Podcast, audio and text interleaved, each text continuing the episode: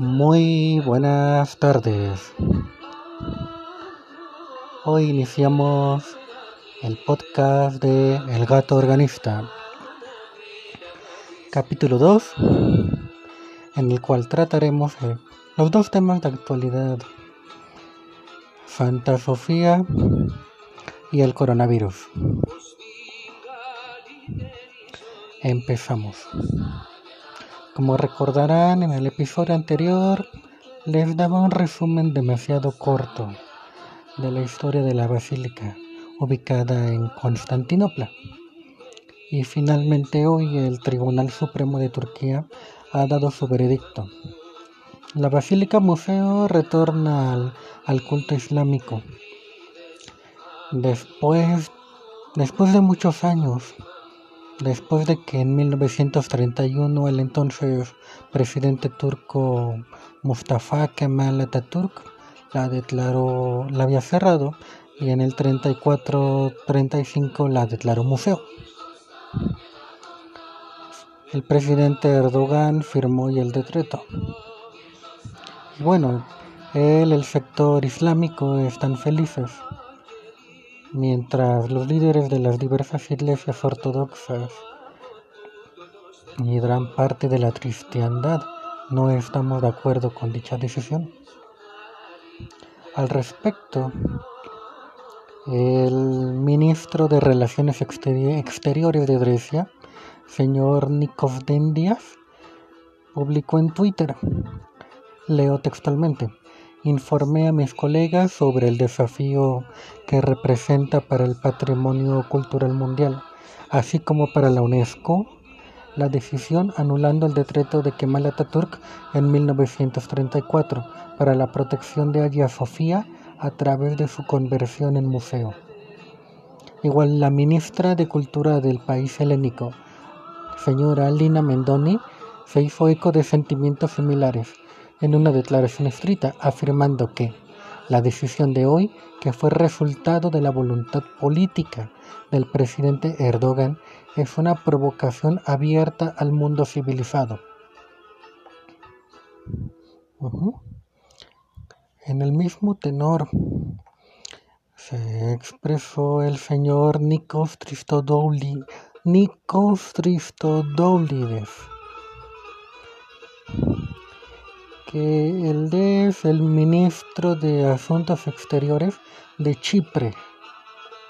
Igualmente condenó las acciones de Turquía y dijo que Chipre es una víctima conmovedora desde la invasión turca de 1974 y la posterior ocupación de parte de su territorio, de la política de destrucción y saqueo de religiosos de Turquía y monumentos del patrimonio cultural.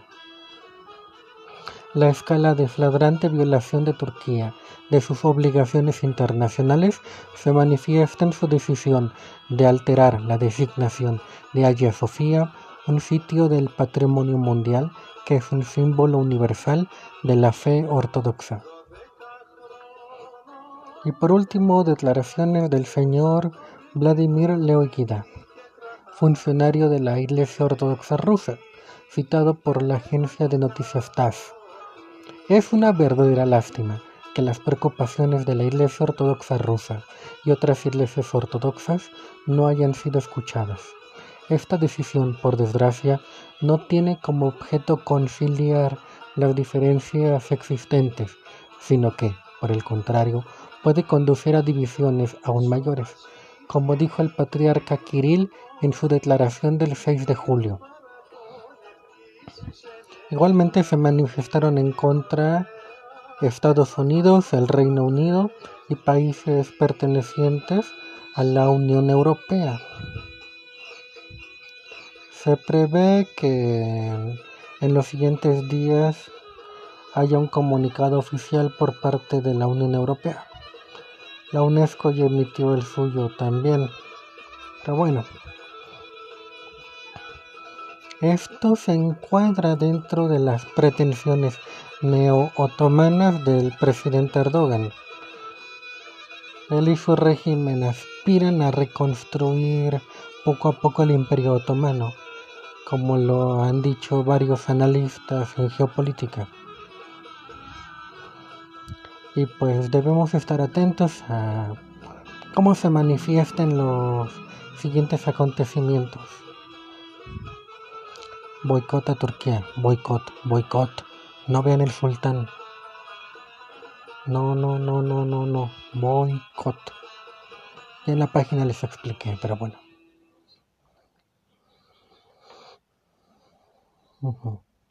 y,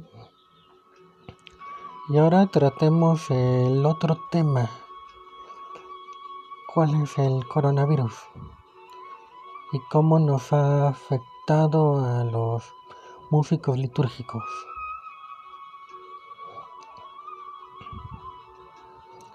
Por el momento no tocaré el, el tema de los que recibimos estipendio pues es conocido. No trabajamos prácticamente, pero bueno. Hablando del coronavirus, es un tema que a muchos ya nos tiene hartos. Todo el santo día estar escuchando la frase, quédate en casa, quédate en casa, quédate en casa. Y no, no me malinterpreten no estoy llamando a la desobediencia civil y no estoy negando la existencia del virus. Simplemente digo que ya me tiene harto, harto todo lo que tiene que ver en noticieros con el COVID-19. Pero es algo que debemos de tratar. Bueno, pues ya todos sabemos que a raíz de la pandemia se dejaron de celebrar en público la mayor parte de los actos religiosos, si no es que todos. En un hecho insólito, sin precedentes, nos tocó ver cómo las celebraciones de Semana Santa, Pascua, incluso Corpus Christi, se llevaron a puertas cerradas en la mayoría de los templos del mundo, si no es que en todos. Nos tocó ver escenarios donde los diversos párrocos salían con el Santísimo a caminar por las calles, pero ellos solos.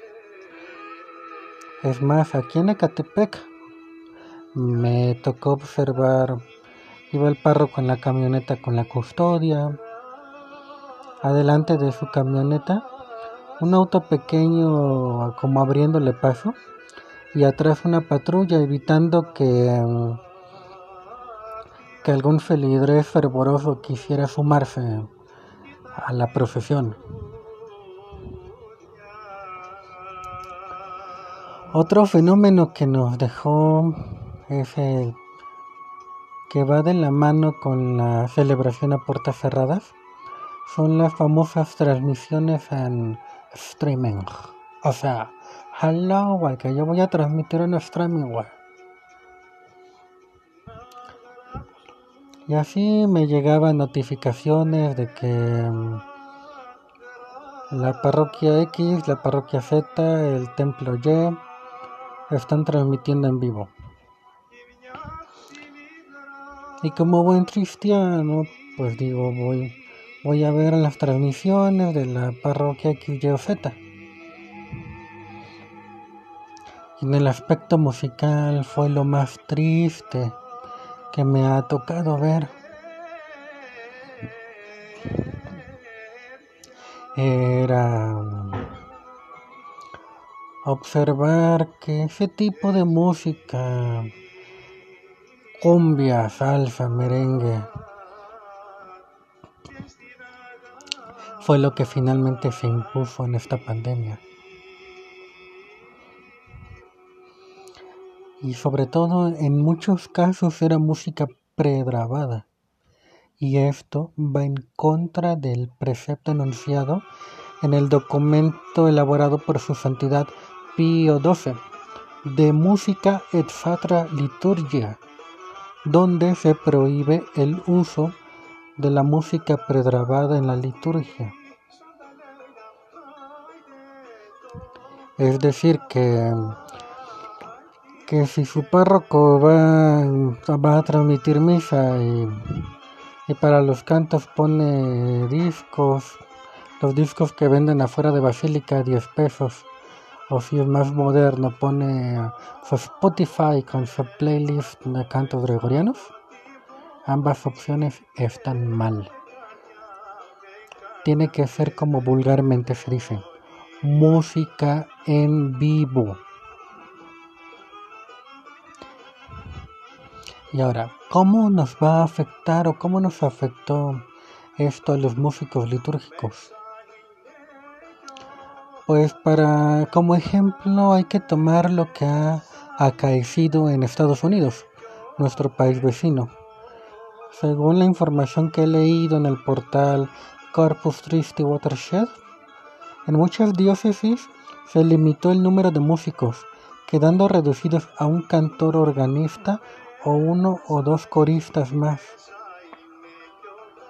Es decir, que, que si tienen su coro de 15 a 20 integrantes, pues para las misas públicas van a tener que empezar a recortar, previendo que esto suceda. Ahora, hace en los últimos días he leído los dos documentos que deberían tocar el tema, que son los lineamientos generales para la reapertura al culto religioso en tiempo de pandemia, lineamientos dictados por la Conferencia del Episcopado Mexicano, así como orientaciones y criterios para el retorno gradual a las celebraciones litúrgicas con asistencia de fieles. Este último emitido por la Arquidiócesis Primada de México. Aquí encontramos lineamientos más específicos respecto a la celebración de los sacramentos. Ya hablan que mm, de cómo tienen que ser las misas, que se omite el rito de la paz. Bueno, algo bueno tenía que traernos, la omisión del rito de la paz. la, invocan también la famosa sanitización, que, que tiene que haber un espacio entre feligreses de metro y medio. Pero ambos documentos tienen algo en común. ¿Qué es?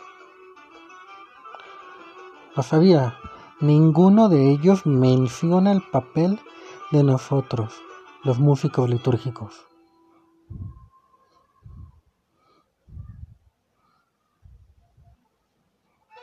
Nuevamente quedamos en el olvido. O más bien, pensando negativa y conspiranoicamente, los músicos litúrgicos quedamos en el olvido pensando positivamente y alegremente con el corazón abierto, diríamos que mm, esto se deja a decisión del párroco del lugar. Uh, ya vale. No me quieren. Creo que no me quieren. Bueno. Ah. Bueno. Entonces, pensando que ya queda a decisión del párroco del lugar, ¿qué, qué te puedo decir, estimado, estimada oyente? Si te invitan a tocar, alédrate. Er, si te invitan a tocar, alédrate, regocija, brinca porque eres parte del círculo selecto de tu parroquia. No eres un paria como yo.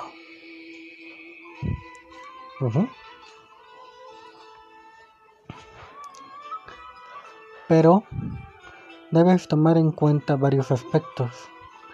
En, el documento emitido por la Conferencia del Episcopado Mexicano se invita a que la celebración del Santo Sacrificio de la Misa tiene que durar máximo 60 minutos.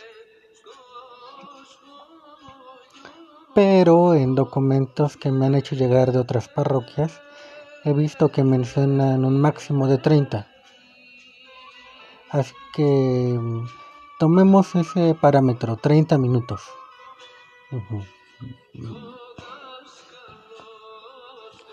Que vas a cantar la misa y solo tienes 30 minutos. Es más, pongámosle 45.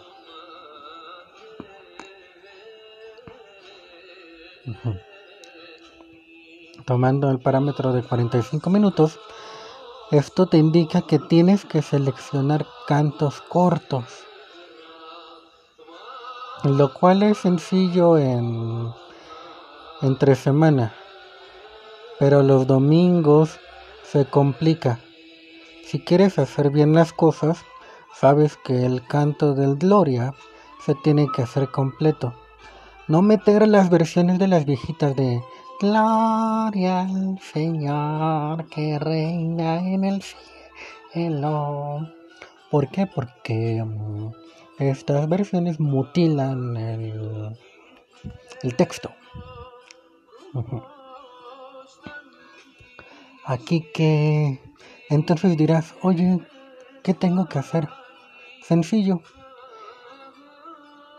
Eh, te recomiendo descargar el cancionero Colbe. Es un cancionero cantoral, himnario, como lo quieras llamar, hecho en la Argentina, que contiene cantos, valga la redundancia, pero a diferencia de otros, otros, de otros, son cantos cortos y preciosos, con un gran contenido espiritual y teológico. Esto para los cantos del del ¿cómo se llama? del del propio. Entrada, ofertorio, comunión. Y dirás, para los cantos del ordinario, allí te recomiendo las misas 16, 17 y 18 gregorianas. Se combinan perfectamente. Metes eso son misas muy sencillas a comparación de la misa de Angelis, por ejemplo, la Luxet Origo.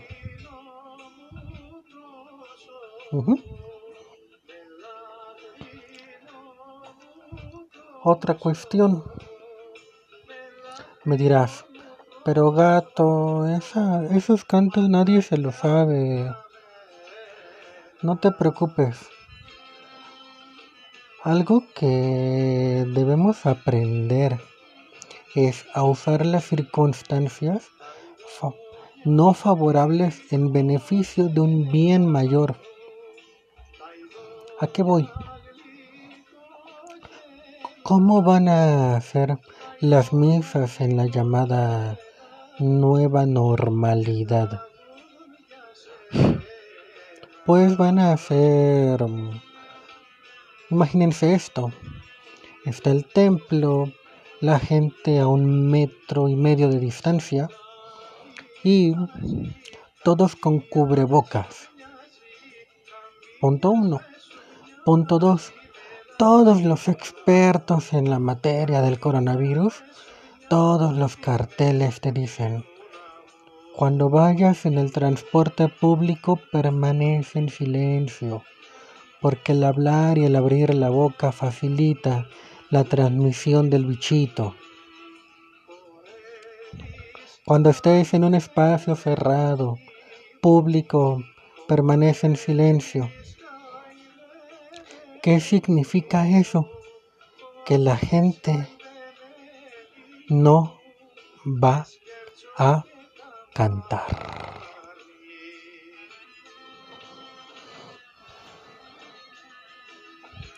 Y aquí es donde puedes meter estos cantos que hablan del valor sacrificial, del valor eucarístico de la misa, del valor laudatorio.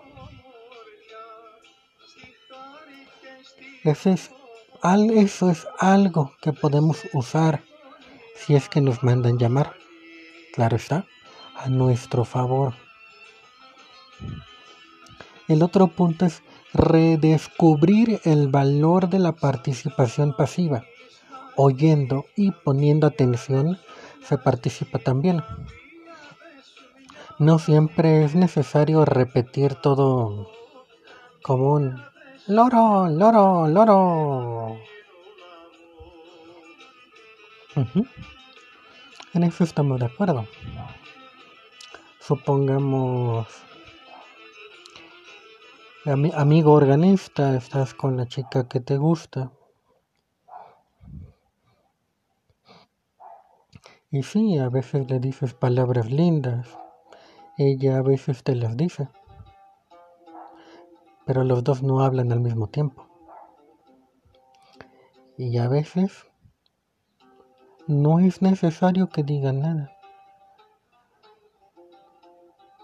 El silencio, la mirada con la que ven con la que ves amiga organista a tu novia, amiga organista a tu novio, mm, dice muchas cosas. Podemos tomar este mal ejemplo para la cuestión de la participación pasiva en el santo sacrificio de la misa. Ok. Y bueno, ya entrando en la recta final del podcast. Hay un tercer punto y estoy de humor para tratarlo. Le escribí un poema a la chica que me gusta. Júzguenlo. No, no es cierto, no voy a hablar de eso. El tercer punto es un deseo. Deseo que se hayan preparado, que hayan aprendido nuevos cantos en este periodo de encierro Sí, sí, ya sé que una cuarentena no es para aprender y que... Y, sí, ya estoy de acuerdo. Pero también teniendo tanto tiempo libre, les recomiendo aprovecharlo. Y espero, espero en Dios que todo vuelva a la normalidad. Ahora sí que, sin más por el momento, me despido de todos ustedes. El disco que escuchamos durante la transmisión se llama Taidonia Tifanatolis. Es música música griega de los griegos de Anatolia, de lo que era Constantinopla. Adiós, los quiero.